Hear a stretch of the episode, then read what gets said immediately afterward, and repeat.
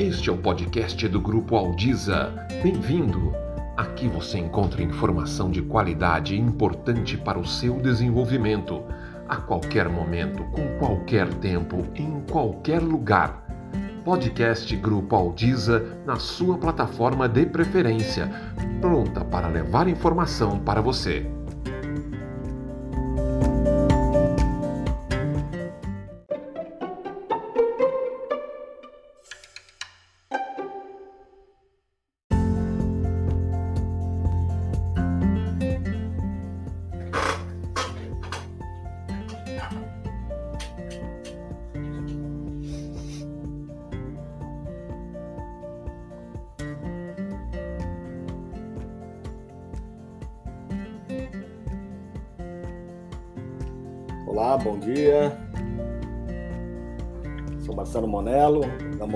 E hoje aqui estamos aqui, estamos de uma forma mais ampliada.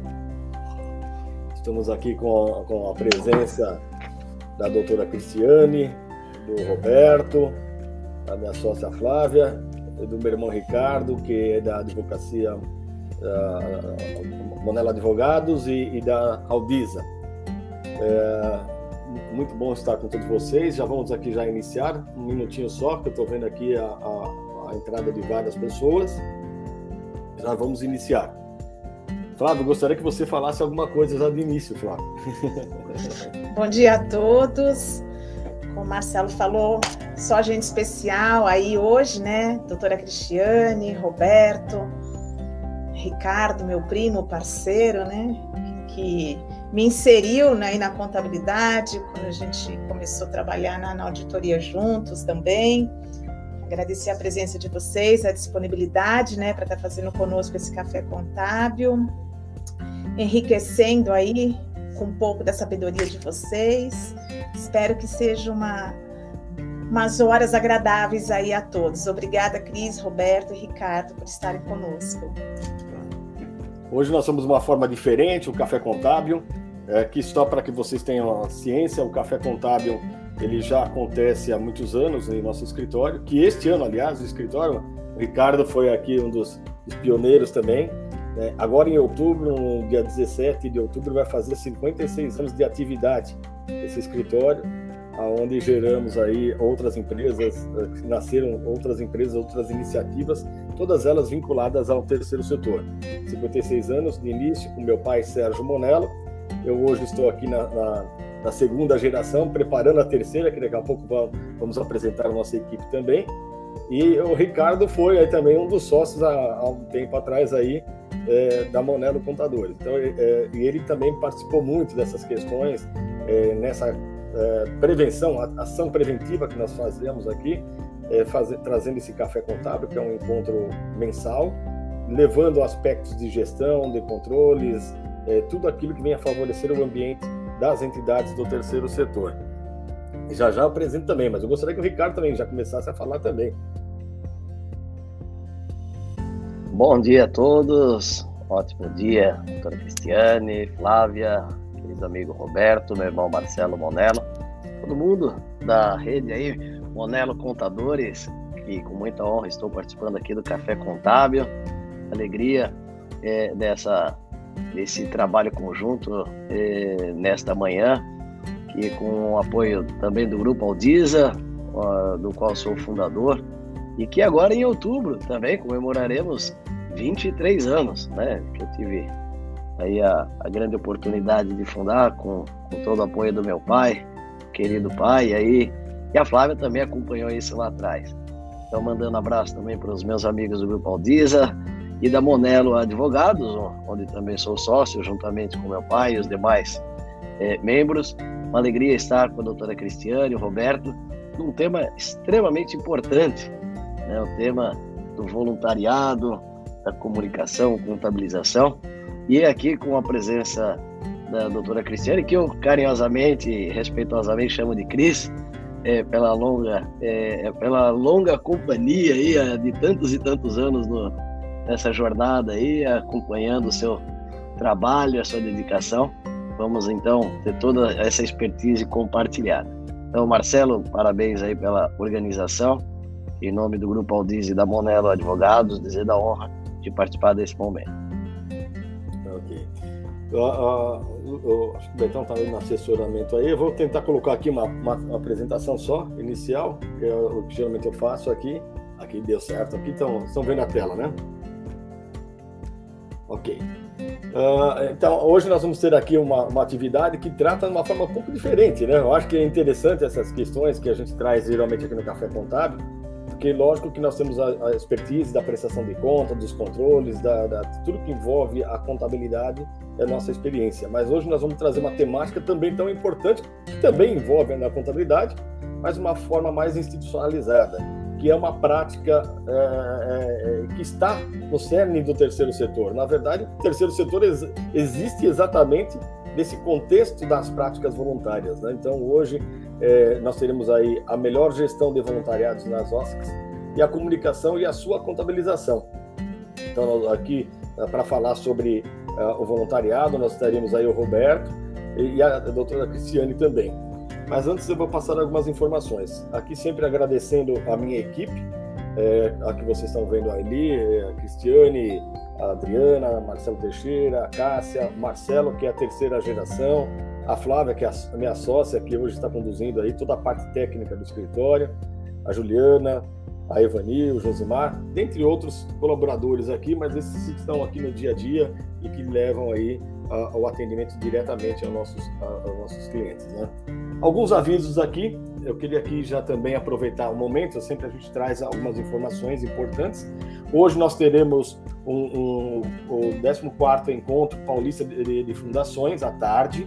Então veja lá na, na, na, no site da, da APF, Associação Paulista de Fundações, que vai tratar sobre a temática diversidade e inclusão na gestão do terceiro setor. Então aí também é um grande evento que acontecerá hoje na parte da tarde, às 14 14 14 30 daí vocês podem entrar no site lá ver. É bem importante essa atividade também. Uma outra atividade que nós teremos aí é, está prevista é para o dia 20 de outubro, é, a, a, que é o Dia Nacional da Filantropia, que é aí capitaneado pelo Fórum Nacional de Instituições Filantrópicas também aí tem uma, uma, uma prévia inscrição, só que esse caso, esse evento do FONIF é presencial, na sede do Conselho Regional de Contabilidade, então precisa ter a inscrição também, da mesma forma. O da PF é, é, é por plataforma agora também, na parte da tarde. Deixa eu ver aqui. Uh, algumas outras informações também muito importantes, que nós vamos ter aí a eleição do Conselho Municipal de Assistência Social. Essas eleições são importantíssimas na elaboração das políticas é, que tratam da assistência no município de São Paulo. Então, é, entrem é, no, no, site da prefeitura, verifiquem, nós temos aí até o dia 9 para, para fazer a inscrição das entidades, é, do segmento das entidades, do segmento dos trabalhadores, representantes de trabalhadores do setor e também das entidades de usuários e usuários que são ali são segmentos da sociedade civil que fazem todo o controle social dentro do Conselho Municipal da Assistência Social. Esse conselho, ah, nós temos um grupo, o FEBAS, Fórum de Entidades Beneficentes da Assistência Social, nos articulamos ali, ali tem várias representações importantíssimas que vêm aí trazendo muito reflexo para as atividades das entidades assistenciais do município de São Paulo. Eu coloquei aqui uma, um outro ponto que é de lembretes também, em relação aos SEBAS. Ah, ah, eu coloquei até os três SEBAS aqui, os SEBAS da assistência, os SEBAS da educação e da saúde. Nós temos aí é, entidades que estão com, com, com um período é, de renovação, com processos. Não deixe para a última hora. Eu sempre trago essas informações, é importante. É, é, temos que fazer uma análise individualizada. Então procure é, o nosso escritório, procure também a Aldisa. A Aldisa tem um excelente trabalho também de mentoria do SEBAS, é, é, excepcional, que faz toda uma orientação exatamente para manutenção, para que as pessoas possam ter os SEBAS, as entidades possam ter os SEBAS, e, aí, a, e o mais difícil ainda também é manter. Estou falando disso porque nós temos aí várias entidades que precisam, têm processos pendentes, tem processos que estão aí para entrar com, no, no, período já um período novo né, de, de, de, prestação de contas, então é importante fazer uma análise individualizada de cada um dessas atividades. Uh, aqui um, um, serviço do escritório Monelo Contadores. Nós estamos aí para pequenas entidades, pequenas e médias entidades. Nós estamos dispondo também eh, da gestão financeira das entidades, que, vim, uh, que é atrelada à contabilidade, já faz um excelente controle financeiro eh, e, e, com bastante qualidade também. Então fica à disposição para aqueles que querem também conhecer esse serviço relacionado a, a nossas, aos nossos serviços contábeis, a gestão financeira que é para aqueles que têm pouca estrutura administrativa, e nós temos condições hoje, através de um sistema é, eletrônico, tudo, de fazer essas atividades junto com vocês e, e trazer aí maior fortalecimento para as entidades de, de pequeno porte também. Eu não posso deixar de aqui de apresentar, é um sistema, é um ERP específico para as entidades, é, que eu tenho utilizado e tem, tem dado um, um, um efeito muito significativo é, nossos clientes que estão entrando aqui, nós estamos transformando de uma forma digital toda a gestão das entidades. E esse sistema é um sistema não é de contabilidade, é um sistema específico para as entidades do terceiro setor. Ele tem a concepção de trabalhar com orçamento, controle por projetos, programas e serviços e benefícios também. Então dá para segmentar, já imaginando a prestação de contas marco, eh, dentro dos contextos do marco regulatório, para as prefeituras, para as secretarias e fora isso a gestão. Né? Nós temos ali uns, uns, uns, algum, algumas ferramentas interessantes. Um CRM de gestão de pessoas usuários e doadores. Se você consegue organizar isso, é, em meio da pandemia, isso foi muito importante para as entidades que perceberam que tinham bastante relações com pessoas, porém não tinha a comunicação é, ordenada e adequada. E com isso tiveram algumas dificuldades. E nesse sentido, esse programa ele traz aí uma gestão de captação de recursos, uma gestão de doadores, uma gestão de pessoas, de usuários. Então você tem uma, uma identificação, controle, tudo isso é, verificando aí a LGPD também. Prestação de contas detalhada por centro de custos, projetos e financiadores, guarda de documentos digitalizada. Então você já tem isso está na lei. Então veja que é, isso aí vem a antecipar um trabalho organizado para a entidade e também para que a entidade possa prestar contas de forma totalmente digital, como prevê o marco regulatório. Planejamento orçamentário, integração com a contabilidade nos seus vários é, é, programas. Eu estou utilizando, está tendo um reflexo muito significativo de tempo, de controle, de qualidade de informação. Existe um portal de transparência, e esse portal também é exigido pelo marco regulatório, então ele já alimenta toda uma condição orçamentária execução, todas as informações que são necessárias para a prestação de contas estão já elencadas num portal também de, de, fácil, bem interativo e fácil acesso para que possam fazer as entidades para fazer a sua gestão. E uma ferramenta excelente aí de captação. Então, aqueles que tiverem, eh, eu estou participando na, na, na, no requisito técnico da contabilidade, que reflete na contabilidade, estou aplicando esses, esses esse sistema junto aos meus clientes. É, não é do escritório, é, um, é uma outra empresa, é, mas é importante porque isso ajuda muito a, a qualidade e a, o controle interno das entidades. Então agora vamos iniciar aqui. Aí eu vou pedir até uma ajuda do Ricardo, né? É, é eu tenho a apresentação dos dois aqui, são excelentes pessoas aqui, que a gente tem uma amizade muito significativa. É, é, tanto o Roberto quanto a, a doutora Cristiane também, a gente tem é, já há muito tempo já trabalhando de uma forma conjunta, de uma forma inclusive voluntária. A Cris, quando estava na, na presidência, depois ela vai falar um pouco das suas experiências quanto voluntária, mas ela na presidência me convidou por diversas vezes para fazer o meu trabalho, e aí novamente, um trabalho voluntário de qualificação, de levar informação técnica, respaldos é, é, necessários para as, as APAES. Então, é, eu fui por várias vezes voluntário aí trabalhando junto com a Cris e o Roberto também sempre presente nas atividades também das APAES lá. Eu lembro bastante, não teve, acho que um evento que não tivesse o Roberto é, ali fazendo toda uma interatividade e a Cris, lógico, liderando através da sua presidência. É, é, eu, o Betão, você tirou, acho que eu, a minha apresentação, mas eu preciso que volte aí a apresentação. É, é, eu vou apresentar aqui a Cristiane. É, primeiro vou apresentar, depois vou passar a palavra para o Ricardo também, que acho que vai falar alguma coisa também.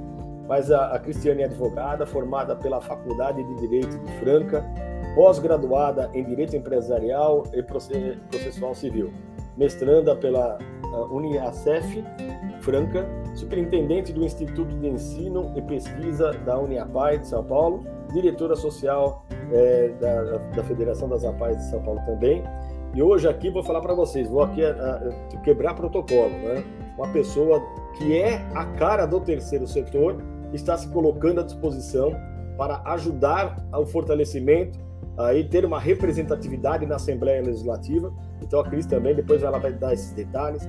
Mas ó, Cris, eu, é, eu não tinha pessoa melhor e mais qualificada, mais habilitada que pudesse estar ali conosco, representando os interesses do terceiro setor. Tem muito candidato que fala: ah, eu destino não sei quantos recursos para as APAES, eu destino para o terceiro setor. Mas não é a vivência do terceiro setor, a vivência é o que você fez na condução das APAES. Você sabe todas as dificuldades, todas as necessidades que tem e o que também tem hoje para se desenvolver é, numa, numa, numa, numa, condição técnica, numa condição legal, uh, o terceiro setor. Né? Então, essa é a apresentação da, da Cristiane, eu já passo para o Ricardo, um minutinho só, Ricardo. E vou passar também aqui, então, o Roberto também, né? O Roberto é, é, é, é ele, ele, que apresentou aqui, brasileiro, pai, é, morador de Tremembé de São Paulo, palestrante, jornalista, radialista, conteudista. O Roberto ele tem diversas facetas aí, né? Interessante. É um parceiro enorme agora, inclusive está lá hoje também, ele colocou lá que é membro é, da ESG, do, do, do, CRC, e é verdade, ele está trazendo um impacto significativo, uma pessoa que conhece a, a, a, os programas de voluntariado, que sabe, sabe estruturar programas de voluntariado das empresas, participou de grandes empresas é, é, e é um grande comunicador também, uma pessoa que assim estimo bastante. Eu vou passar para o Ricardo, porque eu não vou falar muito não, eu já queria passar para o Ricardo aí, né? Bom, é, Estamos aqui realmente com dois expoentes do terceiro setor e não só do terceiro setor. É, falando do, do, Roberto, meu amigo, sócio, parceiro da Vol, e para quem não sabe, depois ele vai falar, mas o, o, o Roberto é o grande idealizador do ecossistema do voluntariado. Né? Quando nós falamos do ecossistema do voluntariado, não é só o voluntário em si, mas as organizações, o poder público, as instituições é, é, de modo geral, direito privado, é, dentro e fora do Brasil. Então, Roberto, parabéns por esse trabalho, por essa liderança. Mas eu começo aqui é, provocando né, a, a algumas reflexões, é, acompanhando a, a doutora Cristiane, a Cristiane, como vamos falar, já cumprimentando é, pela iniciativa é, de concorrer aqui a um pleito de deputado estadual aqui em São Paulo e dizendo que a, a, a sua expertise é, vai, sem dúvida, contribuir demais, não só para as entidades de São Paulo, mas o que a gente sabe, Cris, que muito do que acontece no Brasil é replicado de modelos testados em São Paulo. E isso é, eu coloco com naturalidade, como São Paulo também já, já se espelhou em outras boas iniciativas, mas aqui é e, e, e por muito tempo foi e continuará sendo referência em várias políticas que são desenvolvidas, porque com todo o tamanho do Estado, seus desafios são gigantescos. Né? O Estado de São Paulo ele tem os desafios de um país. Então, o, o seu trabalho é, voluntário, o seu trabalho profissional, não só em prol das entidades, porque quando nós falamos das entidades, nós muitas vezes falamos das 800 mil ou 500 mil, qualquer que seja o número, só que são os milhões de brasileiros que são atendidos por essas pessoas. E que por trás dessas entidades eh, há um, um, um, regulatório bastante grande. E aí, eh, Cris, eu, eu, eu faria duas considerações que eu gostaria de ouvi-la. Primeiro, falar um pouco da sua trajetória. É claro que para quem é do terceiro setor, é, sem dúvida, principalmente os paulistas, já lhe conhecem de longa data. É, mas nós queremos falar não só para quem é do terceiro setor, mas o cidadão de modo geral. Nós estamos há poucos dias é, de elegermos é, os representantes no legislativo e no executivo. A grande parte das pessoas não tem um candidato a deputado, às vezes nem a senador. Então eu tomo aqui a, a liberdade é, com esse compromisso que temos com as entidades e também com a seriedade das pessoas com as quais nos relacionamos, não só de, de declarar meu apoio, meu voto à, à doutora Cristiane, 22099, mas também pedir para que as pessoas é, é, façam, se envolvam. Muitas vezes nós, muitas as pessoas falam, ah, não gosto de, do, do, do envolvimento, não gosto da política, mas as coisas acontecem na política. As coisas precisam ser discutidas politicamente. E se nós não tivermos pessoas boas que conheçam é, a realidade do nosso setor, das entidades, as dificuldades, isso fica dominado ou é, é, preenchido esses espaços por pessoas que não são aquelas que nós é, desejamos. Então, eu te cumprimento, Cristiane, desejando felicidades e sucesso nessa eleição e que tenhamos você no Legislativo do Estado de São Paulo. Mas eu queria que você falasse um pouco dessa sua trajetória, é, é, é, não só na FEAPAZ, mas a, através da FEAPAZ você ajudou diversas outras instituições e não só é, é, das crianças com deficiência, mas outras tantas políticas. O que, que a gente pode, quais são esses desafios e como é que o voluntário atua dentro dessas organizações e, e, e como voluntário nessas organizações, como é que ele pode sair dos muros das instituições como você está se disponibilizando hoje. Bom dia, então, né? Para mim é uma grande alegria. Quero cumprimentar você, Ricardo, falar da minha admiração e respeito. Isso a gente sempre, eu sempre falo. Marcelo também, parceiro de longa data, Flávia, o Roberto, é, são pessoas do bem para o bem, como eu costumo dizer. E enquanto vocês falavam, eu lembrei da frase de Guimarães Rosa, ele não pronuncia assim, né? Mas é, é isso, é junto dos bons que a gente fica melhor. E eu tenho uma gratidão muito grande de fazer parte de, de um grupo de pessoas boas e que fazem a diferença. E, e quando é para a gente é, é, conversar sobre isso, né, e, e ainda mais com pessoas que a gente admira, fica tudo mais fácil. O Ricardo e o Marcelo colocaram aqui, o Roberto também esteve conosco em vários momentos. Eu acho que uma das nossas grandes preocupações sempre foi fortalecer o terceiro setor, as organizações sociais, em especial as APAES, e a gente tem conseguido isso, a gente sabe do, do quanto de burocracia que envolve a atuação das organizações sociais, a gente tem precisado se profissionalizar cada vez mais é, e participar de todas as esferas. Né? Eu sei que a gente faz a diferença, o Ricardo falou um pouco aí dos números, né, que são sempre é, contestados, mas hoje mesmo eu visitei aqui o mapa das OSCs do IPE e apontava ali 156 mil organizações sociais no estado de São Paulo. E aí a gente tem um pouco da dimensão é, do voluntariado e do impacto do trabalho dessas organizações sociais na vida das pessoas.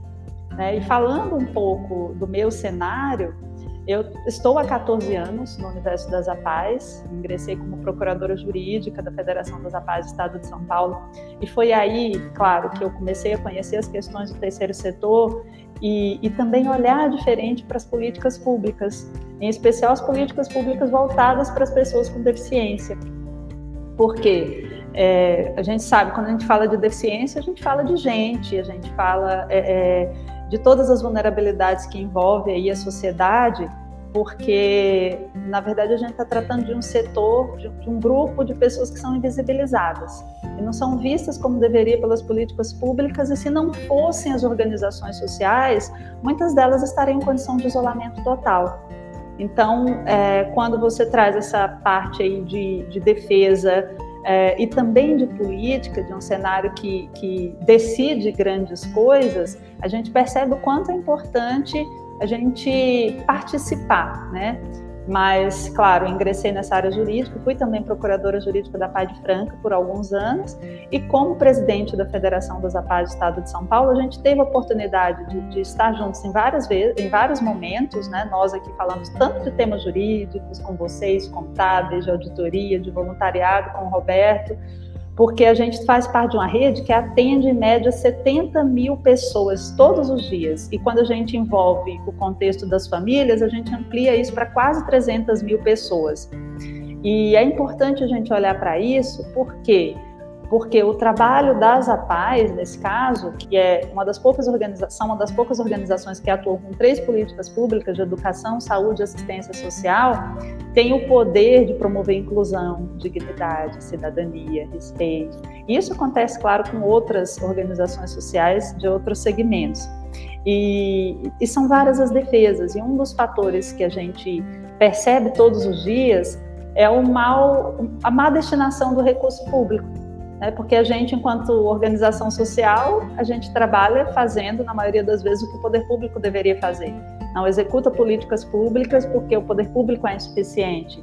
E a gente sabe que isso é necessário. Então, eu trago isso para a questão do voluntariado também, porque a gente falava agora há pouco é, grande parte, a maioria das organizações sociais, embora a legislação permita a remuneração de dirigente hoje, as diretorias são compostas por pessoas voluntárias. Isso tem feito a diferença. Por exemplo, eu faço parte de uma rede de APAES que há mais de 60 anos atuam com diretorias absolutamente voluntárias, uma das organizações com maior acreditação no cenário nacional, reconhecida é, por diversas vezes, e que se não fosse esse trabalho voluntário, nós estaríamos aqui com, com essa força que temos hoje.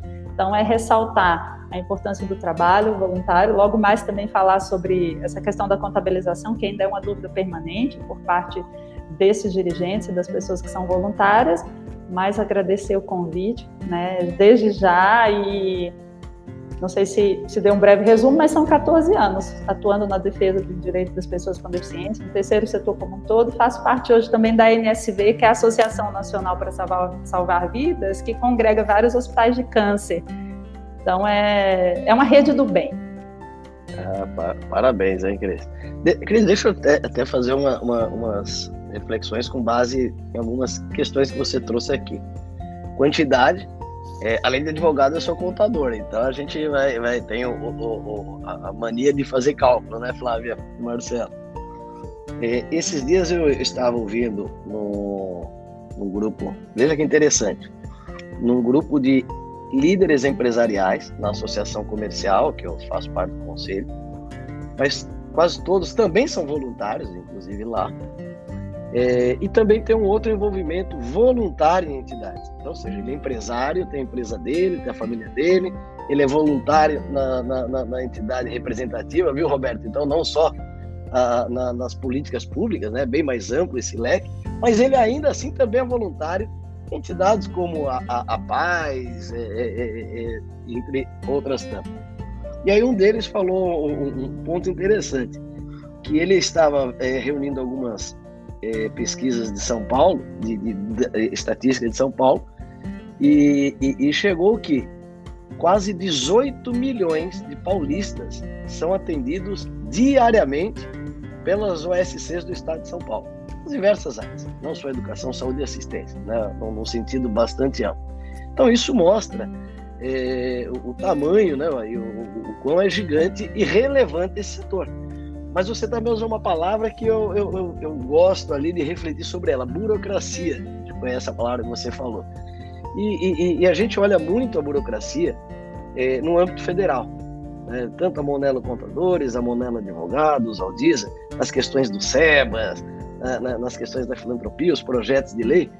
Mas eu queria também, Cris, ouvir um pouco o que, que a gente pode, no legislativo do Estado de São Paulo, evoluir nessa questão da burocracia. Porque a burocracia, ela tem um lado que ela é importante, apesar de, de do nome já ficou é, é, muito complicado, né? A gente ouvir a burocracia, mas é, o, o controle é importante. Mas, por outro lado, o excesso de, de, de regulatório ou a confusão no regulatório inviabiliza as pequenas organizações que muitas vezes estão lá na ponta, nos, nos pequenos núcleos, nas pequenas comunidades. O que a gente pode fazer no, dentro do estado de São Paulo é, para melhorar esse regulatório? Veja, né, uma das questões que, que muito se vê falando é a questão do imposto, né, o ITCMD. A gente fala das imunes, que boa parte dos que estão nos acompanhando são as instituições imunes, mas nós temos um outro universo de entidades não imunes ou as isentas, que muitas vezes também sofrem com a tributação é, nos estados. E como eu falei, é, São Paulo é uma realidade, outros estados, tem pessoas do Brasil inteiro nos assistindo aqui, é, sofrem de outra forma. Então, como é que a gente melhora esse ambiente é, nos estados, tendo ali a, a, alguém nos representando no legislativo? Importante, né? A gente, quando você falava de burocracia, eu lembrei de uma palestra que eu fui esses dias, ele dizia que falava do tempo que Dubai ficou pronta, se fosse no Brasil a gente ainda estava nos alvarás, né? que a burocracia é tão grande e, e, muitas vezes atrapalha os avanços e impede que algumas coisas aconteçam. E, é, e é, o controle é necessário, mas a gente precisa simplificar algumas coisas sim. É, logo no começo, Ricardo, eu sempre tenho falado sobre a questão da escuta. Eu vejo que nós do terceiro setor, as organizações sociais, a gente não tem tido escuta nesses espaços de decisão. E esse é um primeiro ponto, né? Para perceber quais são as maiores dificuldades do segmento, para que a gente possa ali fazer uma defesa permanente, ter espaço nas secretarias, em especial é, é, secretarias de finanças e, e outras, para de fato levar essas demandas. E quando a gente fala é, simplificação, tem várias situações que a gente muitas vezes pode até copiar de outros lugares que simplificam os processos e que a gente aqui não tem. Então, é, essa questão do, do enquadramento simplificado, né, a receita, nos moldes da receita, até já conversei com o Marcelo sobre isso, mesmo em relação, em relação ao ITCMD, que tem dificultado e demorado algumas questões, eu vejo que no, no legislativo a gente pode apresentar é, de, essas demandas nesse sentido, os projetos e as dificuldades das organizações como um todo. Não só defender mais recursos, mas também defender que alguns processos sejam simplificados para a gente conseguir avançar. Porque às vezes a gente deixa de dedicar mais tempo ao atendimento e as questões que envolvem ali é, é, toda a execução da política pública, é, muito preso nesse excesso de burocracia. Então, eu vejo que a gente tem como simplificar esses processos. É, existe, viu, Cris, uma situação assim não favorável ao ambiente do terceiro setor, principalmente em relação, porque não existe um enquadramento específico realmente, né? Uhum. Então, por exemplo, se uma entidade tem captação de recursos através de bazar, esse tipo de coisa, ele tem que fazer todo um processo é, tributário que, que ocasiona, não é somente a questão até possível de pagar impostos, que lógico, nós estamos falando de entidades que têm até imunidade, vou entrar nesse aspecto, não é a questão do pagamento, mas em si aquilo que exige o controle, a não facilidade, e o que, o que faz isso? Faz com que muitas, é, é, muitas entidades que não têm estrutura administrativa fiquem à margem da legalidade. Então, ao se, se elaborar uma, um ambiente favorável, que, que propício, inclusive, porque se eu sou empresário, eu posso me enquadrar no simples, eu tenho uma facilidade, um custo menor. Uhum. Por que o terceiro setor não pode ter uma condição mais favorável, mais simplificada? Quando eu falo simplificado, não é que vai, vai fazer outra coisa, não. É, é simplificação de processo, é simplificação uhum. de prestação de contas, é simplificação de alíquotas, que é, é, é, o emaranhado desse, por exemplo, na área de Estado, é um horror. Então, uh, uh, somente o custo de gestão de uma, uma atividade de e-mail muitas vezes inviabiliza uma ação social. Nós estamos falando de recursos que podem ser é, captados, que hoje a, a, grande dificuldade hoje é a captação de recursos, que não pode ser somente ser doação. A doação, já, não, aí também já é outro problema, né? A própria doação, o processo de TCMD é um processo também é, é, é, lento, é um processo que, que impróprio para estimular a prática do voluntariado, a prática das entidades do terceiro setor. Isso é, acaba desestimulando o empreendedorismo social também. Então, acho que isso é, é bem, bem interessante mesmo. Né? Mas eu queria. Ah, tá. Não, você falou das alíquotas, tudo. É, tanto eu quanto Marcela, há muitos anos, a Cristiane também acompanhou isso, desde 2009, 2010, a gente já fala do Simples Social, né? que é uma plataforma extremamente importante. Mas eh, talvez, Cris, se nós pegarmos a, a, a, história recente, por exemplo, do estado de São Paulo, em meio à pandemia houve um aumento do ICMS para muitas eh, muitos produtos é, ou seja, o que encarece para todo mundo, né? Vai, vai, o, o, preço vai subindo, vai ficando é, mais caro a mercadoria. É, há, há, um caminho, penso eu, queria ouvir a opinião de vocês. Teríamos um caminho nacional, que é através do simples é, é, social, que aí sim é uma alteração até constitucional, porque o que, que nós precisamos? É o que o Marcelo também trouxe. Ele, quem vende alguma coisa numa OSC, objetiva é gerar renda.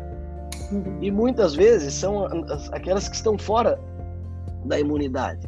né, falando além daquele é, é, público que a gente fala quase que todo dia, mas as outras OSCs que, que não têm é, o alcance da imunidade, não seria possível nós pensarmos em uma alteração de alíquota, ou redução, ou até um zeramento, como alguns falam, é, em âmbito estadual, enquanto não chega um plano nacional para viabilizar a, a, as atividades meio das OSCs?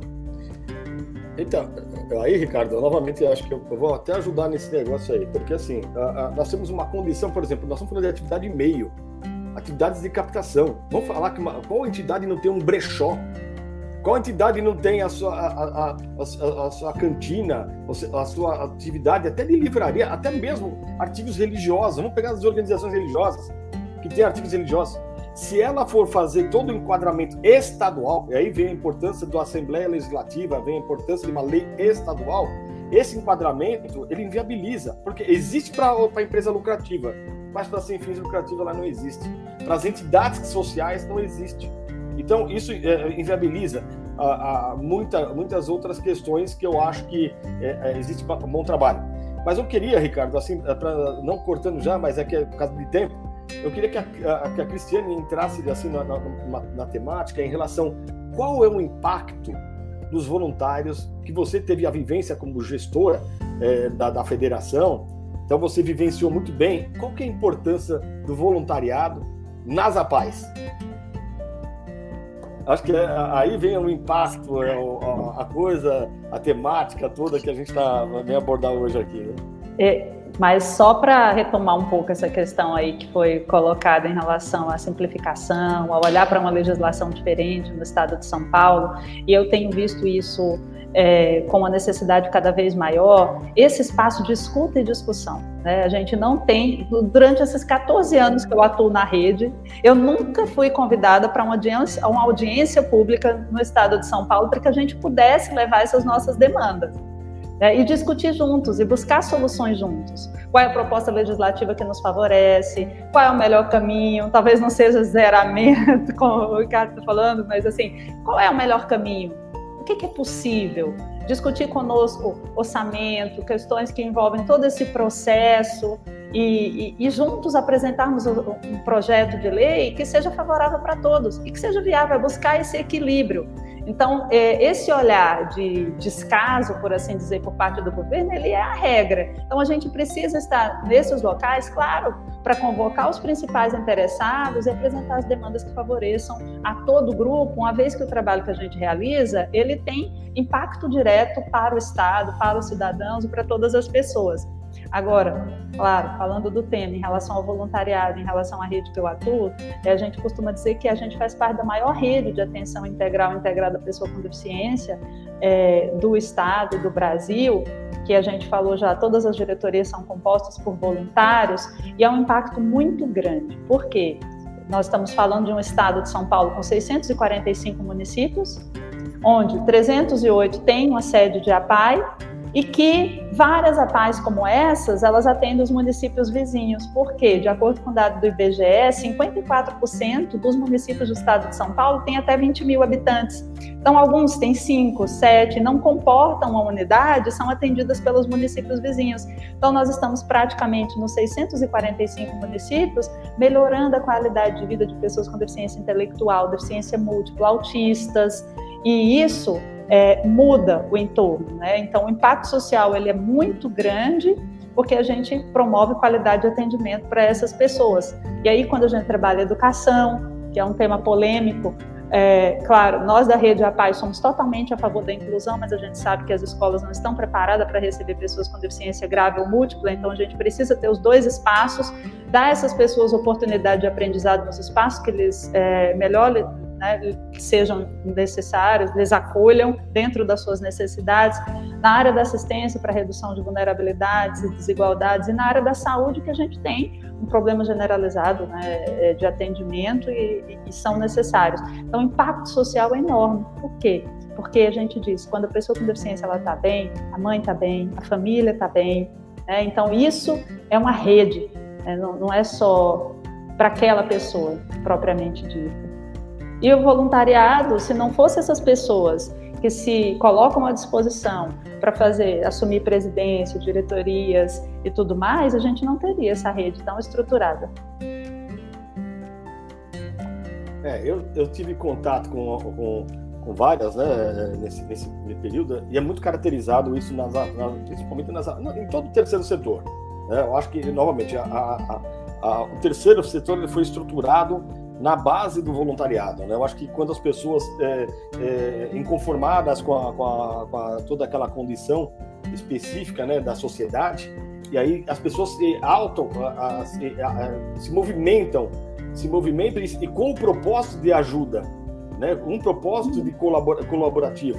Então, aí vem, eu acho que a essência do terceiro setor. Então, essa temática de hoje, ela, ela é é, é um significado muito, é, muito importante é, para, a, a, para a estrutura do terceiro setor. Uhum. É, e aí, é, essas práticas mostram muito bem. É, eu vejo pessoas se dedicam é, de uma forma é, como vida mesmo, principalmente nas APAES, a gente sabe da ausência de recursos, ausência de recursos, inclusive específicos para, para os seus atendimentos. eu falo da APAI porque é, muito fácil as pessoas reconhecerem o terceiro setor através das, das APAES. É, é, é, é marcante isso, é uma realidade. É, e todo mundo também identifica a, a, a, na APAI as práticas voluntárias também. Existem outras corporações que utilizam menos recursos voluntários, é, mas sempre todas elas vão ter sempre alguém, uma prática voluntária, sempre vai ter. É que na, nesse caso que nós estamos trazendo, aí você um representante, foi representante, exatamente essa questão, né, que é muito caracterizado, muito marcante essa presença. Eu vi é, dentro dos do nossos convidados, por exemplo, o Gil do Freire, que foi presidente do conselho também, de contabilidade, e também foi presidente da PAI de Diadema. Então, ele, é, outra pessoa que sabe bastante, aí o Edeno é, também está presente aqui, eu estou vendo aqui alguns nomes que a gente tem aqui um contato mais próximo. É, o Edeno é outro também, um voluntário em várias entidades ali, ele está numa, numa outra entidade espírita também, que é bem também um outro é, que, que traz muitas práticas voluntárias, né? Mas, novamente, né? Aqui, acho que todo mundo que está aqui, todos que estão assistindo, é, é, isso aí já, já está na prática voluntária na, também dentro de cada um aqui. E reconhece isso também é, é, é como, como necessidade, como reconhecimento dentro do terceiro setor.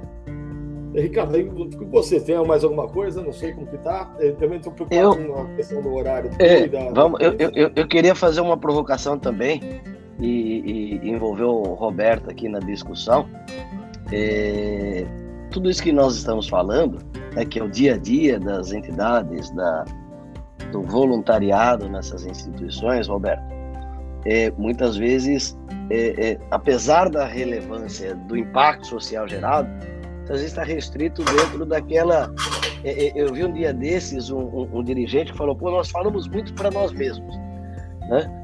É, quais são os desafios e qual é a importância de um plano de comunicação, Roberto? Você aí, com a tua expertise, é, para gerenciar melhor o voluntário, mas não só gerenciá-lo, mas qual é a relação do, da comunicação com o trabalho do voluntariado e o sucesso na captação das organizações?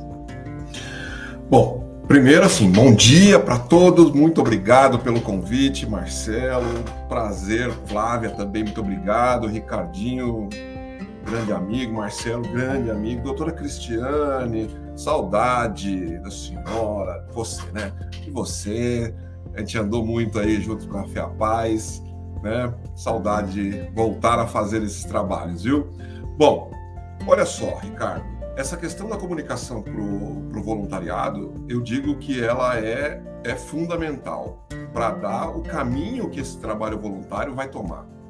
Se você comunica de uma forma é, informal demais, você tende a ter um voluntário informal demais. É aquele que vai quando dá, vai se chover não vai, se tiver jogo da seleção não vai, se tiver jogo do Corinthians não vai, né? Então é aquilo. Agora, se você dá um tom de profissionalismo nessa comunicação para o voluntário, daí você tem, tende a ter um grupo de voluntários muito mais engajado, muito mais responsável e muito mais comprometido com a sua organização.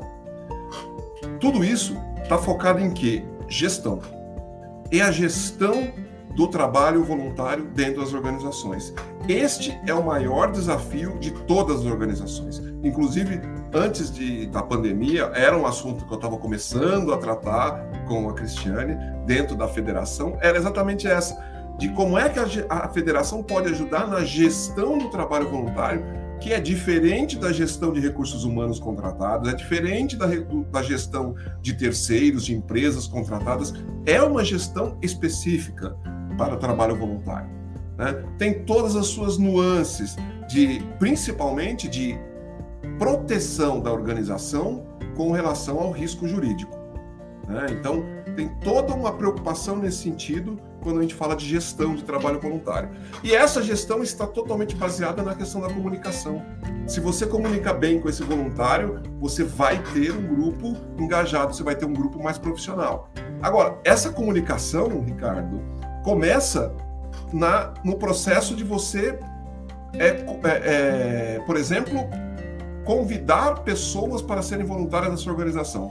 Como é que você convida isso? Eu tô cansado de ver em Facebook, em é, LinkedIn, em LinkedIn menos, mas em Instagram, essas coisas, organização falando assim: ah, nós precisamos de voluntários.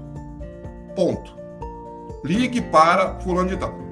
Tá bom, mas que tipo de voluntário? Para fazer o quê? Aonde? Por quê? Como? Né? Não, não tem. Agora, ontem, eu, eu, estava dando uma aula agora há pouco para a Associação de Doenças Raras do Brasil, exatamente sobre gestão de voluntário e comunicação, antes de entrar aqui. Eu tive duas horas de aula e entrei aqui com vocês. É, eu brinquei que estava acendendo a lareira, mas era brincadeira, né, gente? Estava dando uma aula, nem tenho lareira em casa, certo? Essa aqui é, é uma fake. Né? Eu fiquei com medo que alguém pedisse para tocar aquele piano de cauda, daí eu ia fazer passar vergonha, mas. e daí o que acontece? Uh, eu vi ontem no LinkedIn um chamado de uma organização social pedindo voluntários. E eu achei fantástico, até copiei a, a, a apresentação, porque era assim: é, cargo, coordenador de alguma coisa lá que eu não me lembro. Pronto. É, atividade, uma descrição da atividade do que essa pessoa ia fazer. Carga horária de trabalho, acho que era seis horas por semana. É, formação, eu quero uma pessoa com essa formação ou com essa experiência, taralá, taralá, taralá. E embaixo, salário, voluntário. E lá abaixo ainda, é forma de trabalho, remota. Percebe? É uma outra categoria de convite para você ser voluntário. É isso que eu sempre prego, né? Aqui eu estou falando de pregação mesmo para as organizações sociais, de darem um papel mais profissional para esse trabalhador voluntário. Porque a partir do momento que ele vê um convite desta forma, totalmente profissional, ele vai falar: peraí, não posso brincar com isso, que essa organização é séria, certo? Então não, não é um convite qualquer, ah, vem aqui ajudar a embrulhar pão. Não, calma aí. Eu tenho todo uma, um, um, um contexto para que essa pessoa possa ser voluntária. E, a, e a, inclusive, estava no última linha, estava escrito lá: em caso de muitas é, inscrições, haverá seleção. E tá tudo certo, tem que ter mesmo seleção. Porque a, às vezes o voluntário, ele, na empolgação, ele se candidata a ser uma vaga, mas não é o melhor momento dele para fazer aquele tipo de atividade. Ele pode fazer outra de repente, né? Ou a pessoa acabou de perder um, parente, de repente, e vai se candidatar para trabalhar num hospital, por exemplo. Não dá, né? Então, ele tem que ter uma noção de que ele pode fazer trabalhos voluntários, só que ele tem que estar preparado para isso, né? emocionalmente e tecnicamente também. Então, eu sou aquele cara totalmente focado que tem que ter seleção, que tem que ter capacitação tem que contar tudo isso para ele. Voltamos à questão da comunicação. Nós temos que falar com essa pessoa que trabalho voluntário não é a hora que ele quer, é uma coisa séria e que esta organização onde você está se inscrevendo para ser voluntário, você terá que cumprir regras, terá que cumprir um processo seletivo, terá que usar um uniforme, terá que usar o EPI, tudo, tudo depende de acordo com cada vaga, certo? Mas o processo de comunicação é fundamental nisso, porque quanto mais você conta para esse voluntário, primeiro, menos aventureiros vão aparecer lá. Isso é a primeira coisa. A organização já não tem tempo para fazer muita coisa, ainda vai ficar perdendo tempo com aventureiros. E chega lá e fala: Ah, eu quero ser voluntário, vem, mas do que, é que você quer ser? Ah, de qualquer coisa. Não, qualquer coisa não, cara, aqui não é assim. Né? Aqui nós temos todo um processo para isso. Então, a comunicação tem que ser muito, muito bem feita para que a gente tenha um melhor grupo de voluntários. Né? Então, isso acho que é o primeiro conceito que tem que ficar muito claro para mim, e, e, e para mim é isso que vai dar o tom desse grupo de voluntários. Né? E até pegando o exemplo da federação mesmo, a federação tem organizações, tem a paz, que são pequenas, né? pequenas em, no sentido de, poxa, não tem tanto recurso para ter um gestor de trabalho voluntário, mas daí você pode até formar esse gestor ou para que um colaborador possa ter uma dupla função, ou para você ter um gestor externo, né? Então, assim, era isso que a gente estava conversando lá atrás, antes da pandemia, com a, com a Cristiane, de como é que a federação poderia fazer um processo para que a, as APAES pudessem ter mais voluntários. Porque ainda acho isso, eu falei para a Cristiane, acho que as, as, as, as APAES elas poderiam ter muito mais voluntários do que tem hoje né? Porque hoje praticamente todos os conselhos, diretorias são voluntárias, sem dúvida, mas poderia ter muito mais voluntários agregados ao trabalho do dia a dia e com isso reduzir custos da sua da sua é, é, da sua atividade através do voluntário. Então, é, obviamente, né, gente, aqui eu não estou e jamais faria isso de que uma organização ela não funciona 100% com voluntários. Jamais. Isso não dá para acontecer. Tá? Da mesma forma que eu falo sempre, em todos os lugares que eu vou, não trabalhe, por exemplo, não peça para que um contador faça trabalho voluntário para sua organização como contador. Ele pode te ajudar em várias outras coisas, até mesmo na questão de organizar sua contabilidade interna, te ajudar para que o contador oficial possa fazer esse trabalho, certo? Então, são coisas para mim que são fundamentais. Não existe organização social que trabalhe 100% com voluntários. Não vai dar certo. Ela vai falir em algum momento, certo? Então, isso tem que ficar muito claro. Tem que ter as duas coisas funcionando integra integralmente juntas, tá? Era mais ou menos isso que você queria ouvir, ô, Ricardinho? Esperava Olha, ouvir? também, muito, muito, boa, muito boa a sua fala. E aqui, obviamente, é, é, é, importante também ter as provocações, o contraponto e, uhum. ou até a divergência, literalmente, né? Lógico. É assim que se constrói. Mas eu queria fazer uma pergunta para vocês dois. Aí depois já jogar para Flávia. Ela tá quietinha ali, não pediu a palavra. Eu, como eu gosto de falar bastante, eu me empolgo, né? Mas é, você trouxe, é, Roberto, esse case aí da, de uma entidade fazendo um processo de seleção. Sim. Né? E, e, e a pandemia ela está mudando e mudou é, muito o modelo do, do, do, funcionamento dos negócios, das relações é, entre as pessoas, as dentro das organizações. Ainda ontem eu estava conversando com um amigo da Sobrática, da Sociedade Brasileira do Teletrabalho, e, e eu fui convidado para. Eles vão fazer uma pesquisa com vários setores da economia e eu vou ser a, a, o, o Regi, lá, o líder, para discussão do teletrabalho no terceiro setor. Já tem na indústria, no comércio, na indústria, no, no na área de serviço. Eu queria ouvir com vocês o seguinte: o papel da tecnologia e os desafios também no direito, Cris, você que é advogada, também é uma brilhante advogada como nós é, é, implantamos a tecnologia resguardando direitos e, e, e, protegendo a instituição, mas também, é, alguns falam, o excesso da tecnologia do teletrabalho não tira a humanização que muitas vezes o voluntário busca e aquele que é atendido também espera da instituição? Como é que a gente equilibra isso para frente? as damas primeiro, por favor. Então, eu, eu, vejo tudo isso como um grande desafio, porque na verdade nós estamos em um processo de aprendizado. A gente costuma dizer que a pandemia não teve o lado bom, mas trouxe vários aprendizados, dentre eles um melhor uso da tecnologia. E aí cito o exemplo: nós fizemos, estivemos presentes, ainda que distantes, em vários lares, é, promovendo o atendimento, porque a tecnologia nos permitiu isso. Então, o que, que a gente tem falado? E também até lá no nosso Instituto de Ensino e Pesquisa, que a gente discute bastante, é o equilíbrio. Não prescindir do contato direto, que é fundamental, só que às vezes a gente tinha situações que a pessoa se locomovia, ia longe, etc., por uma questão que a gente podia resolver online.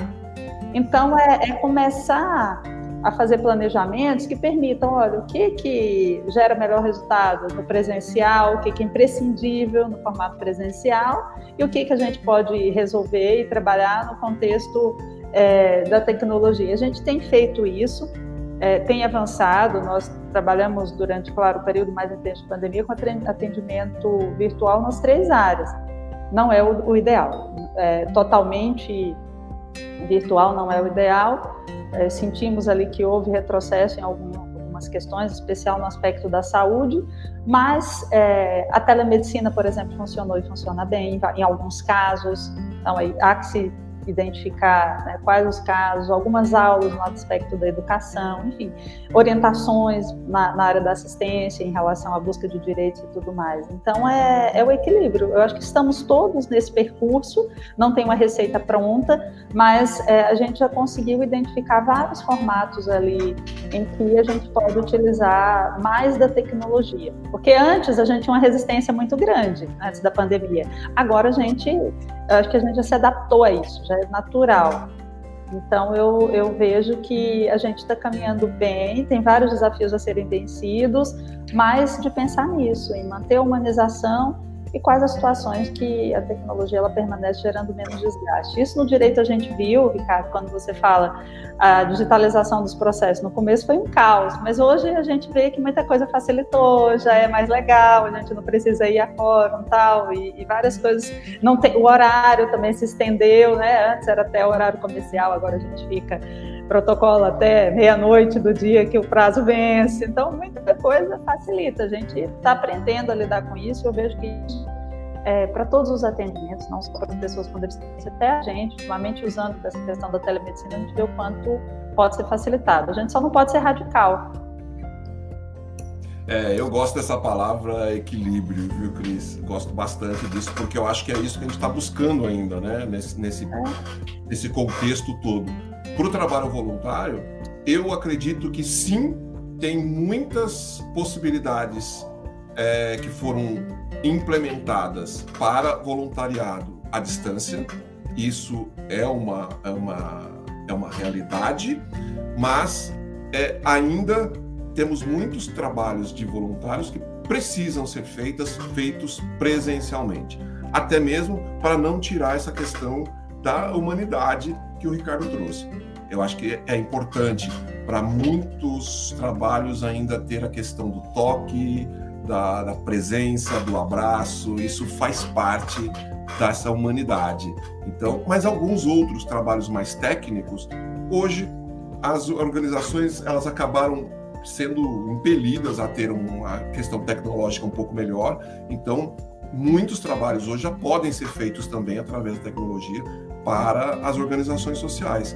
Então, acho que abriu um leque maior de possibilidades para o trabalhador voluntário. Isso, nesse caso, é, a pandemia foi boa, nesse caso. Né? Então, de se abrir essas possibilidades. Mas ainda o trabalho voluntário pessoal não tem como falar que ele vai ser extinto em algum momento. Isso é impossível. Isso é impossível. Com certeza é impossível. Eu, eu vou tomar a liberdade aqui de pegar é, algumas colocações, e aí está a publicação da House Consult, é, parcerias públicas no terceiro setor, né? parabenizando você, Roberto. Obrigado. Importante as entidades entenderem que o voluntário não é CLT, para evitar futuras lides trabalhistas. É e aí, é, é, nós estamos aqui com a Monela Advogados, com a Monela Contadores, o Grupo Aldizer e o Roberto e, e a Cristiane. E, e isso é, é um ponto, talvez, quando a gente fala gestão, uma visão mais ampla, mais sistêmica e integrada. Então, eu, eu tenho que olhar a relação do voluntário com a, com a entidade é uma relação jurídica prevista em lei. Então, eu preciso ter uma visão é, estratégica dessa gestão, é, dessas pessoas, da atuação dessas pessoas. Por exemplo, né, como advogado, né, a gente muitas vezes fala, olha, quantas vezes um dirigente de uma entidade pensa em securitizar, ter um seguro de responsabilidade civil para o próprio voluntário que está ali dentro. como é visto o, o, a formalização do termo de voluntariado? Qual é a compatibilidade daquela pessoa com o propósito da instituição, com a ação que ele vai desenvolver, o seu preparo.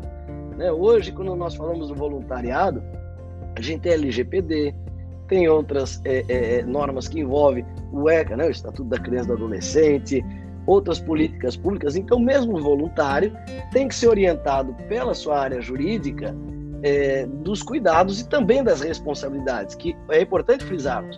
O voluntariado não vai é, eliminar responsabilidade do próprio voluntário e daqueles que, que, que gerenciam, né, do dirigente da instituição. E aí, é, na própria provocação ali é, que fizeram, né, entender não é um, um CLT, já jogando para Flávio e para o Marcelo, é, é, como é que está, Marcelo e Flávio, essa questão do registro do voluntariado? A, a, a Cristiane mencionou do registro lá na, na federação, é, e isso já é um, um, um, depoimento bastante importante, porque se eu não registro, eu não consigo medir.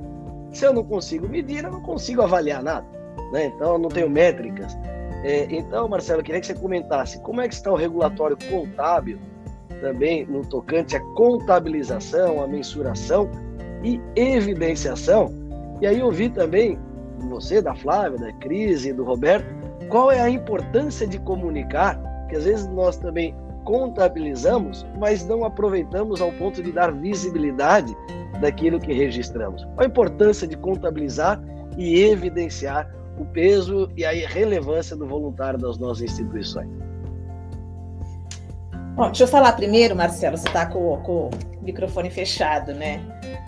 É, nós temos vários cases aqui no escritório em relação a essa questão do voluntariado. Né? Primeiro é a falta de formalidade que a gente observa. É, a instituição não tem nenhum tipo de formalidade com seus voluntários, né?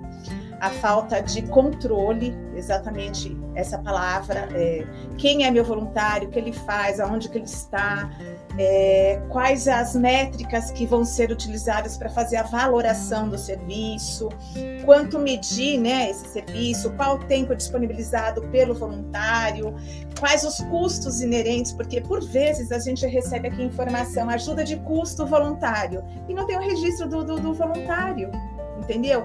É uma condução, é uma alimentação, é, coisas que não são pertinentes ao voluntário, por exemplo, vale transporte. Vale transporte é uma prerrogativa CLT, né, de, de para funcionário. Então é um auxílio transporte e não vale transporte. Então tem uma série de conjunturas que a gente tem que analisar, né? Tem aquelas instituições também que falam, eu não tenho voluntário, mas a norma fala, o próprio registro do, do, do, administrativo é um trabalho voluntário que está previsto lá no Estatuto Social. Então, sempre tem uma informação que é útil para a contabilidade. Principalmente na questão aí que eu vejo de formação de custos, né? Quando é uma escola, uma instituição que tem um grande número de voluntários, isso compõe o custo dos seus serviços, né? Se eu tivesse que pagar por aquele serviço, quanto eu demandaria, né, de recurso financeiro?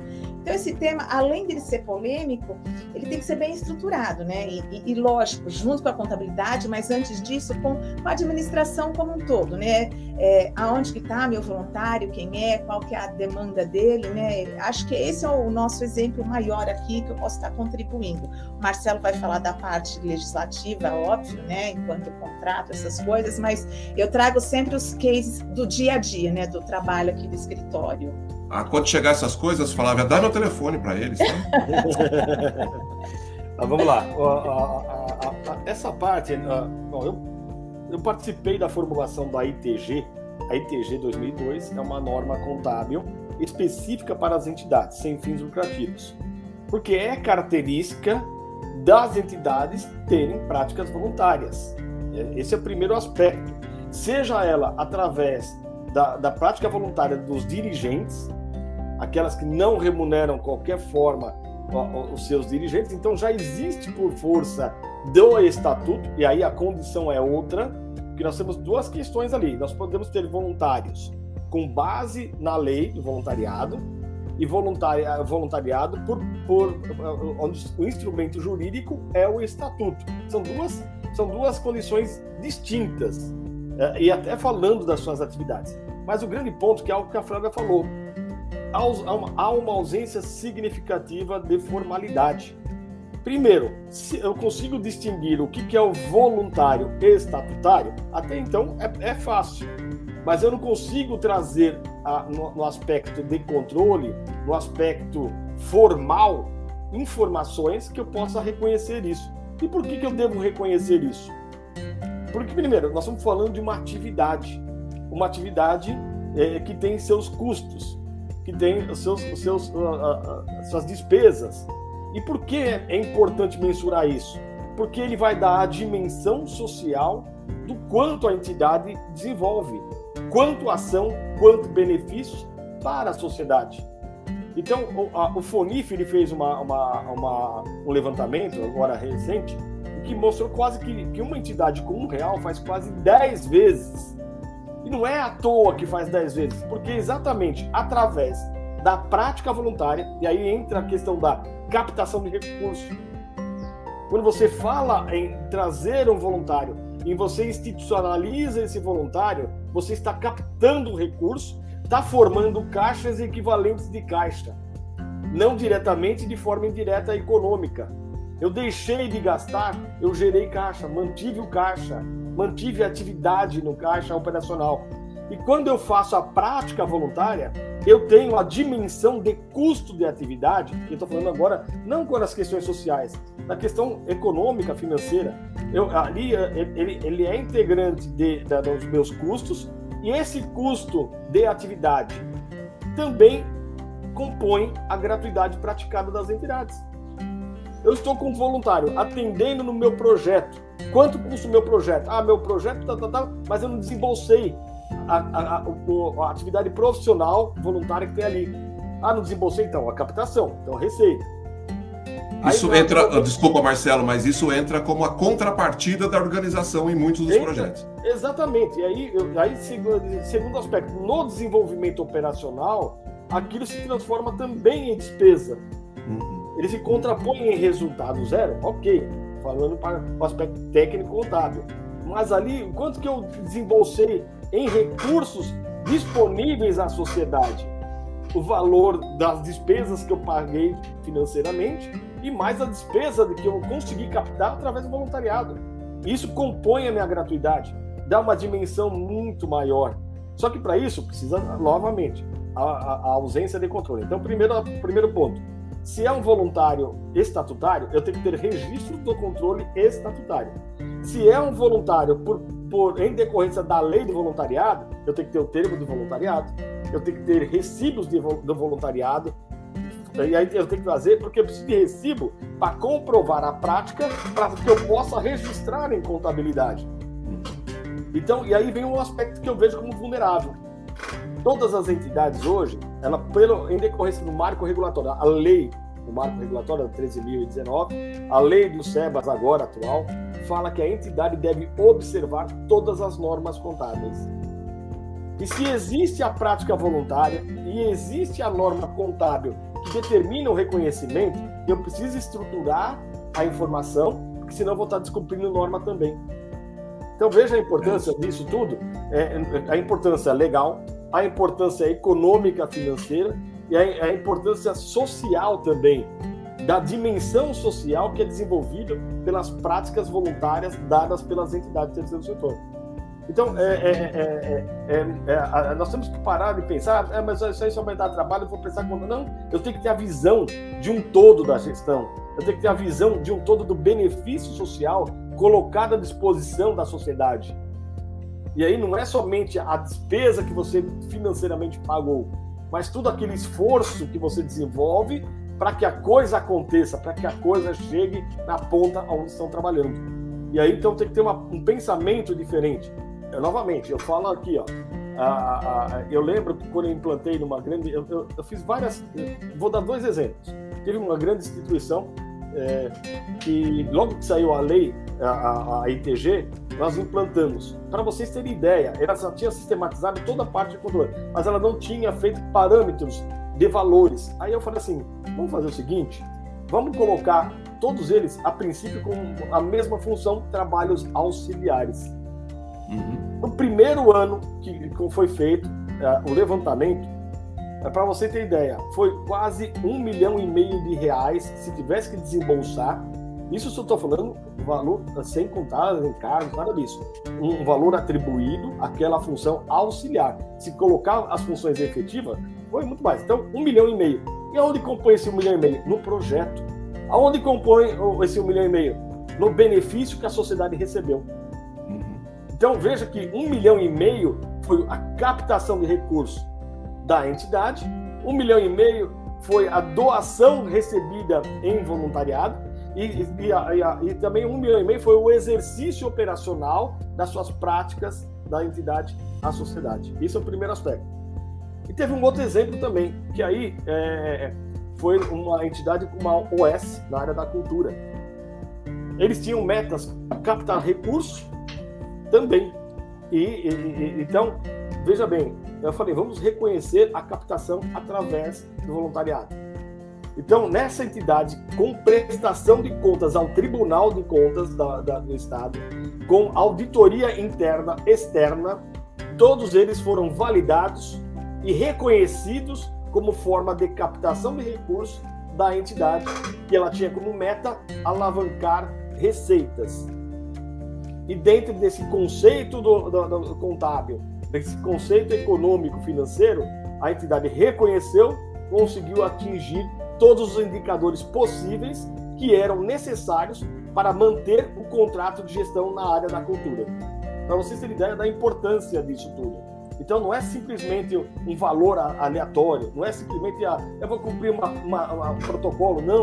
É a dimensão social dada a toda essa atividade voluntária exercida pelas entidades pelas, pelos voluntários.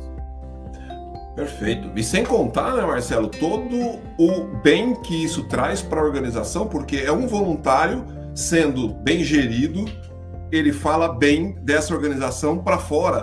E daí é uma pessoa que ajuda com recurso, doação, produto, outros serviços. Isso vira uma bola de neve, na verdade, e é muito, é, é muito grande essas possibilidades junto ao trabalho voluntário. É, e um detalhe que é, que é super importante, a gente não precisa investir num grande sistema para você fazer essa contabilização do trabalho voluntário. A gente precisa ter método para fazer isso. Mas não é um, ah, tem que comprar um sistema. Não, não tem. Mas você pode fazer isso até de forma é, é caseira mesmo. Né? É. Existe a possibilidade dentro da estrutura, exatamente da estrutura é, é, proporcional à sua estrutura. Eu não preciso criar, eu, primeiro, que não, é, não existe criação nada, não. Tem que ter Sim. formalidade. Exato. É, é, é, uma formalidade. Você falou, não precisa de um sistema, não sei o que lá. Lógico, se você tem lá. nós temos entidades que têm um, um trabalho esse, esse, profissional, voluntariado, que eles fazem prática, fazem todo Tem um departamento específico, né? Específico, ah, sim, sim. E aí é um volume, é um volume, é, inclusive, a, desculpa, mas vamos falar, a prática, a, a, o estímulo do, do, do, do, voluntariado é uma questão de política pública também, tanto que é reconhecida dentro da assistência social. Exato. As entidades são reconhecidas como de estímulo ao voluntariado dentro da política pública da, da assistência social, inclusive. Então não é uma coisa assim, qualquer coisa. Ah, não é só um benefíciozinho. Não, ao, ao contrário. Nós estamos falando de um serviço de interesse público. É, lógico, organizado, profissionalizado, é, reconhecido, controlado. Tudo isso tem que ter é, exatamente nesse, nesse aspecto. Né? Agora, daí você pergunta para os gestores de organização social quantos deles falam sobre voluntariado com os seus atendidos. Daí isso vai para por terra, entendeu? Porque praticamente ninguém faz isso. É de falar com o seu assistido, com o seu público sobre o trabalho voluntário. Né? De falar que aquele cidadão que está ali ajudando, por exemplo, é um trabalhador voluntário. Né? Então isso quase não acontece. Fala, Ricardo.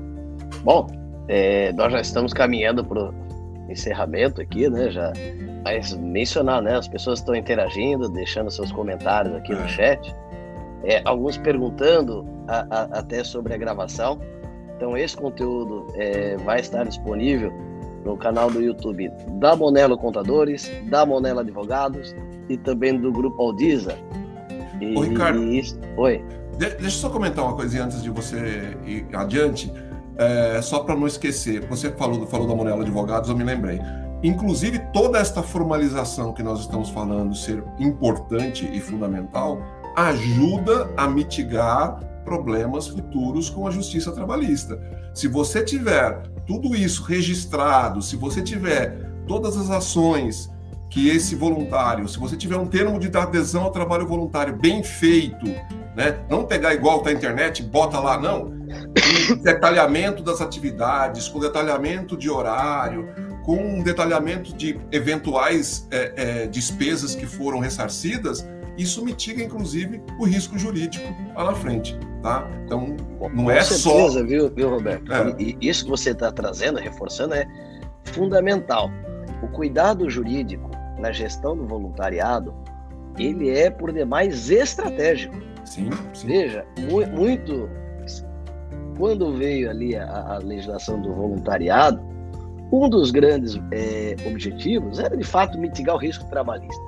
Uhum. Mas o que nós percebemos nesses mais de 20 anos né, de, de, de aplicação da lei e também do que aconteceu no judiciário, é um problema, é, é, é, equivocado achar que o problema é só a CLT, só o vínculo de emprego. Sim. Esse não é o maior problema. O, o, os riscos envolvidos hoje vão muito além.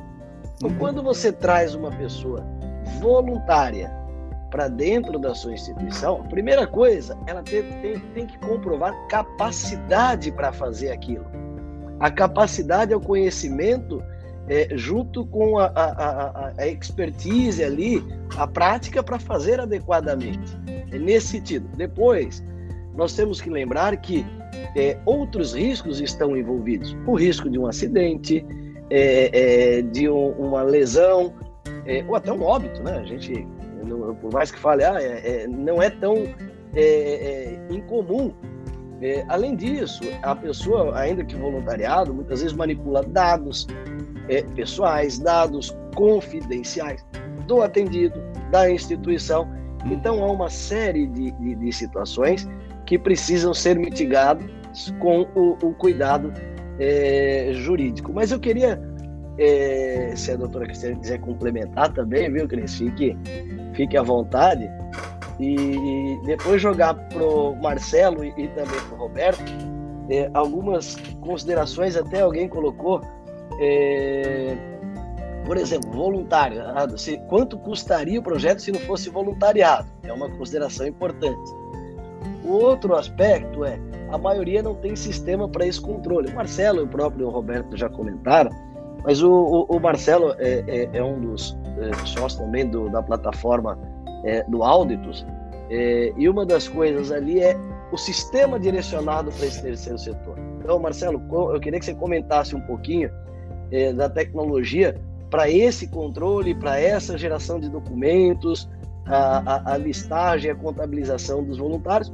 E o Roberto, por sua vez, é, qual é o papel do VOL, né, da, da plataforma, o ecossistema do voluntariado, para trazer, porque, de certa forma, Roberto, quando a gente falou comunicação, olhando agora dentro do nosso universo das OSCs, o terceiro setor, há uma, uma, uma um, um, mercado, vamos falar assim, de uma forma mais é, é, é, ampla, né, de organizações também disputando mão de obra voluntária. Então, porque todo mundo precisa, o voluntário ele é, um, é, ele é um indutor, mas ele é um viabilizador da execução de vários trabalhos. Então, como é que o, o, o, o VOL contribui, pode contribuir com as instituições é, em que ele fomenta o trabalho voluntariado, voluntariado mas também faz esse approach, essa aproximação do voluntário com a, a, a, as instituições. Marcelo. Vamos lá.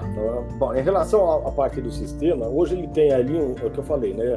Então, uma das coisas que me chamou muita atenção nesse, nesse sistema foi o CRM de gestão de pessoas, né? Então eu crio várias categorias, por exemplo, do voluntariado, por exemplo, do, do, do, dos usuários, porque eu preciso da informação é, de gestão.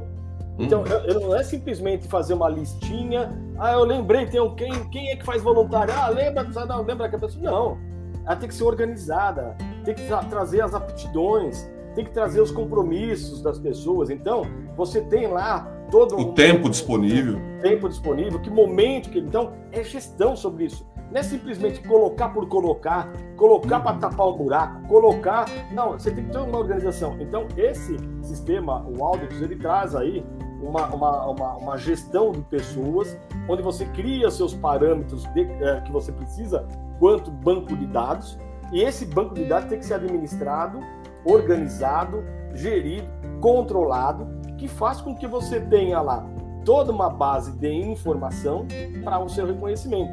Então, isso facilita muito, né? novamente, o sistema é de gestão, não é de contabilidade, mas ele vai propiciar informações estruturadas porque o grande ponto é, a pessoa só vai lembrar, por exemplo, a Flávia sabe disso. Mas quando a gente vai. Cadê o voluntariado que a pessoa não manda mensalmente as informações de voluntariado? Ah, vamos lá. Aí no final do ano, ah, eu vou correr. Aí foi qualquer hum. coisa. Aí não, não, Só no encerramento do balanço e nem sabe qual é o histórico daquilo, né? Do que está passando para gente. Coloca o mesmo valor do ano passado. Não tem uma memória de cálculo, ninguém avaliou isso, não tem as informações. Então, isso demonstra uma perda de informação social muito significativa. Então, se, se você tiver uma forma organizada, o mais difícil é organizar. Estando organizado, a coisa entra na, na, na, na, rotina, na, rotina. na operação e, e, e, entra como cultura também, né? Porque, novamente, é a cultura da organização, a cultura da responsabilidade, a cultura de, de, que a entidade é de interesse público. Então, tudo isso é, é, é, começa a mudar diante de posturas que nós tomamos é, em relação à profissionalização e nem que essa profissionalização, novamente, a profissionalização ela é necessária, tem ferramentas para tudo isso, né? e é importante a, a, presença do voluntariado, que traz ali é, todo o envolvimento, inclusive emocional, para os projetos da, da, das entidades também. Então traz ali é, muita, muita concepção dentro disso tudo. O sistema Exatamente. aí é só para é, é. chamar é, auditos, tá? É, tem no, no, no, sistema chama auditos, Tatiane. Muito bem. Olha, só para eu quero só lembrar o, o Ricardo falou sobre poxa, as organizações não têm, não se preocupam em ter pelo menos um seguro contra acidentes de terceiros, voluntários. Em Portugal, é obrigatório ter um seguro para voluntário nas organizações. Tá? Então, isso é ainda uma evolução que talvez em algum momento nós vamos chegar, certo? Agora, o que falta ainda para essa questão e por que, que o Ricardo provocou a questão do VOL, né? Primeiro, uh, há uma grande falta de conhecimento sobre a questão do voluntariado no Brasil. A última pesquisa do IDES trouxe que 81% dos voluntários existentes, que se dizem voluntários, nunca assinaram um termo de adesão ao trabalho voluntário. 81%. E 55% dizem desconhecer a Lei 9.608 de 98, que é a lei do trabalho voluntário no Brasil.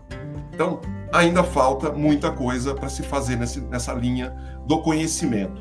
Por isso, quando nós resolvemos criar essa plataforma, criar o trabalho do, do VOL, é exatamente, em primeiro lugar, fazer com que as pessoas tenham uma fonte de informação é, é, única sobre a questão do voluntariado. Então, esse é o primeiro ponto.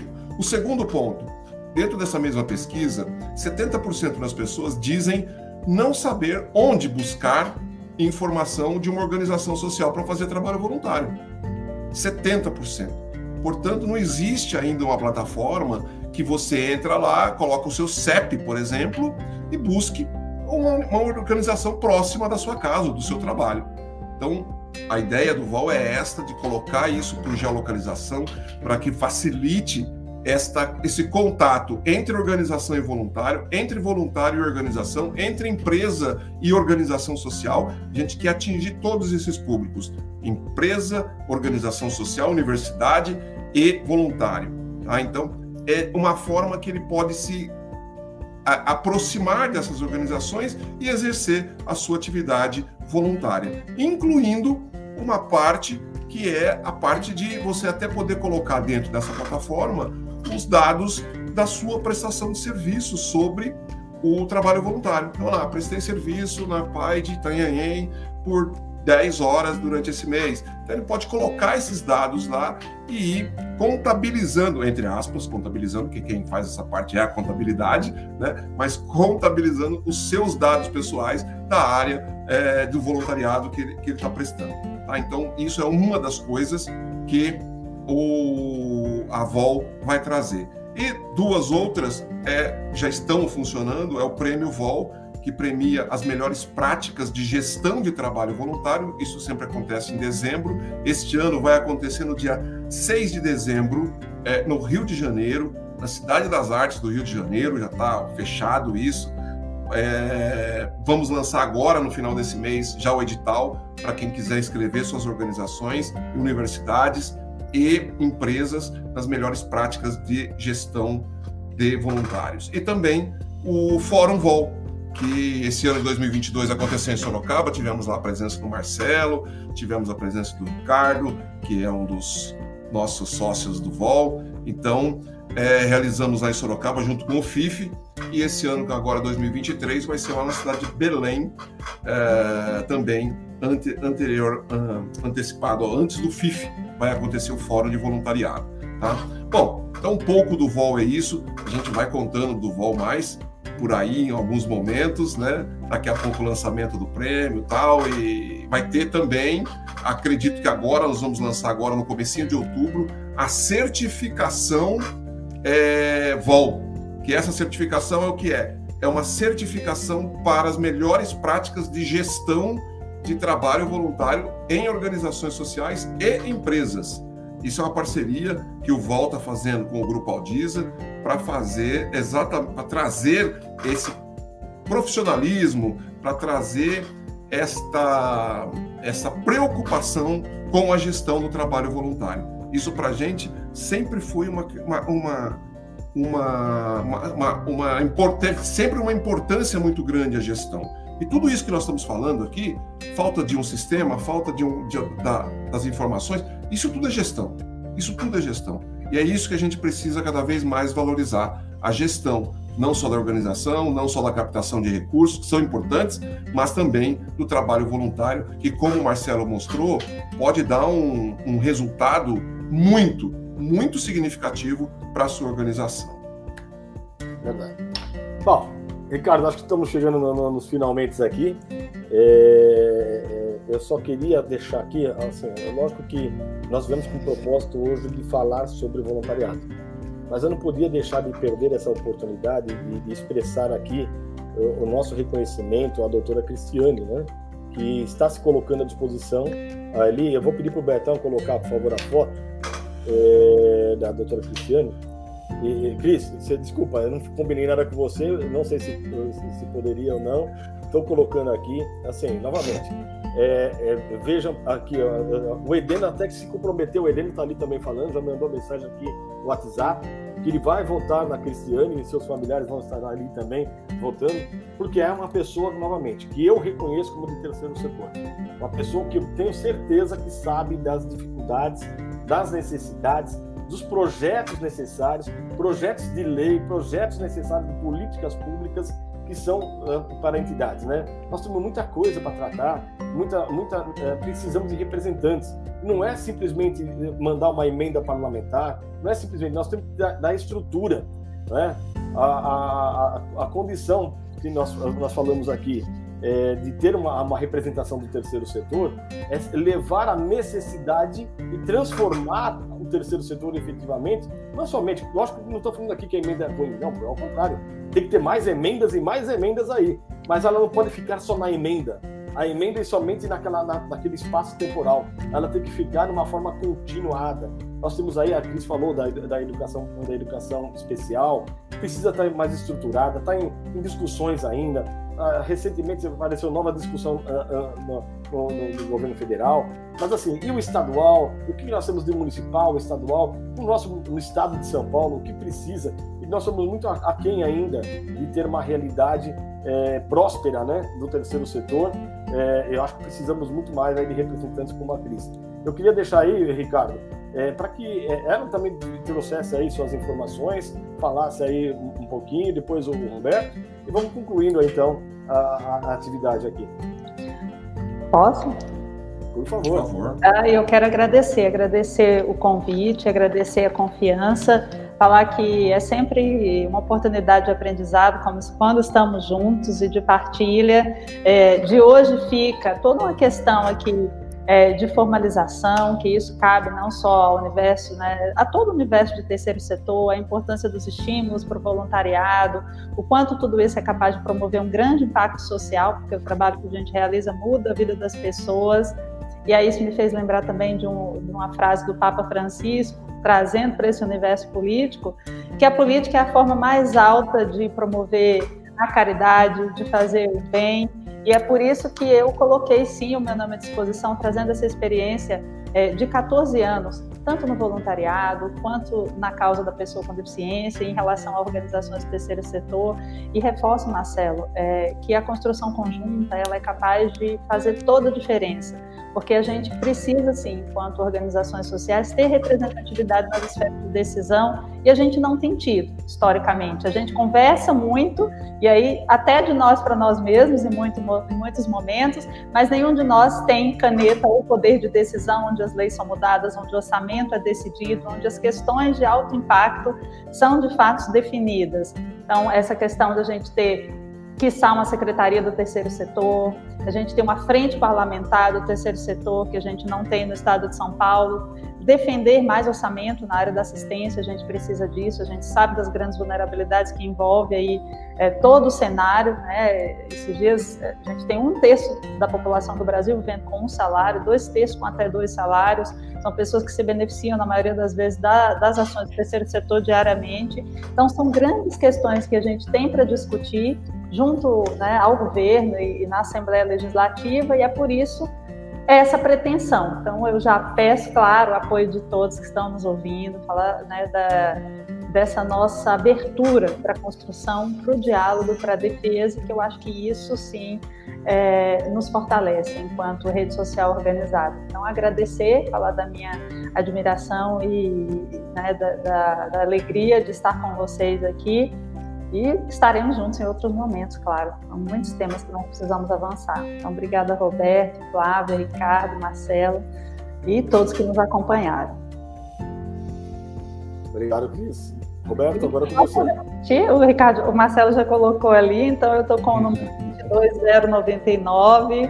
Né? Eu sei que saiu no Estadão semana passada, sete em cada dez brasileiros ainda não tinham decidido seu representante aí na esfera tanto estadual quanto federal, como deputado. Então, tem aí esse nome na lembrança, doutora Cristiane.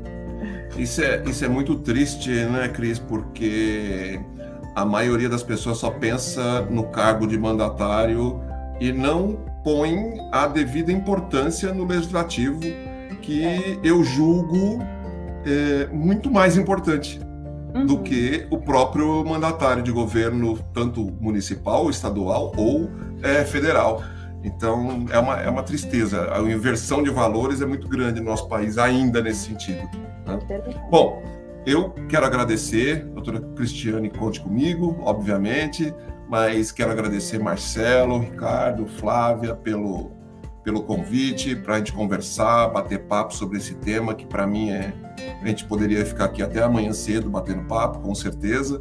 Então é uma grande alegria poder conversar com isso sobre esse tema e, obviamente, me colocar à disposição né, dos nossos teleouvintes aí que estão aí nos vendo. Teve gente que fez pergunta, a gente não conseguiu responder todas as perguntas, mas estou à disposição nas minhas redes sociais, arroba roberto.ravagnani, né? Estou é, à disposição de todos aí para a gente conversar e até é, ajudar em algumas dúvidas. Muito obrigado e sempre contem comigo. Queria aqui agradecer também o Ricardo, que, que acabou de, de, cair aí, mas o Ricardo e a, e a, e a, a, a Monela Advogados, a Aldiza, é, de uma forma inédita, nós estamos transmitindo na, nos três canais da, da advocacia, da auditoria, da, da, da consultoria e da, e da contabilidade, que está disponível de uma forma gratuita também esse conteúdo. Então, uh, novamente, Cris, é, Roberto, muito obrigado. Flávio, sua palavra final e você encerra aí. É você que vai encerrar hoje. que bacana, só porque eu falei um pouquinho, né, hoje. Bom, primeiramente agradecer a disponibilidade aí do Roberto, doutora Cristiane, desejar que tenha bastante êxito aí na, na, na, eleição, né? Que a gente possa ter uma representante do terceiro setor é, com toda a sua expertise aí para poder auxiliar. Conversei pessoalmente com você, disse que eu, eu, eu, sou da causa, né? Então a gente abraça essa causa aí, estaremos juntas, claro. Agradecer ao Ricardo também, que dispôs aí duas horas da manhã, dessa manhã, para estar junto com a gente. E fica a, ficaram né, algumas perguntas aí por responder, como o Roberto falou, né? Eu acho que é mais a parte prática da coisa, como valorar esse tipo de coisa, né? Aqueles que são clientes da, da Monelo Contadores, vamos estar apoiando, né, nesse sentido de orientar como fazer quem não é da Monelo Contadores, venha também para cá, né, para aprender conosco, para que a gente possa estar tá auxiliando. Agradecer que foi super bacana esse, esse, essa manhã, né, esse, essa apresentação aí, contando com a presente, presença de vocês, da expertise de vocês, colocar aí o nosso trabalho à disposição. Mandem e-mails diretamente aqui para Monelo Contadores, o que for do nosso alcance, a gente auxilia com certeza. Agradecer aí o Marcelo, né, que, que, que, fez aí todo esse contato aí com a doutora Cristiane, com o Roberto com o Ricardo, e desejar aí um, um bom dia para vocês e uma excelente votação a todos nós, né, que nosso Brasil está precisando de pessoas boas aí no nosso, que é para poder mudar, né, essa situação. Acho que é isso. Tá bom. Lá, então, Obrigado, obrigado a todos aí. Até a, próxima. Obrigado novamente, Cristiane. Obrigado, Roberto. Até a próxima também aí, viu? Até, tchau, gente. Tchau, tchau. Fiquem com Deus.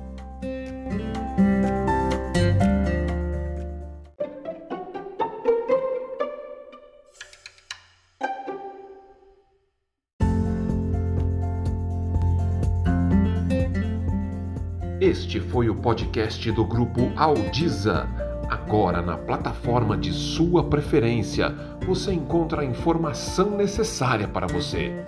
Até o próximo!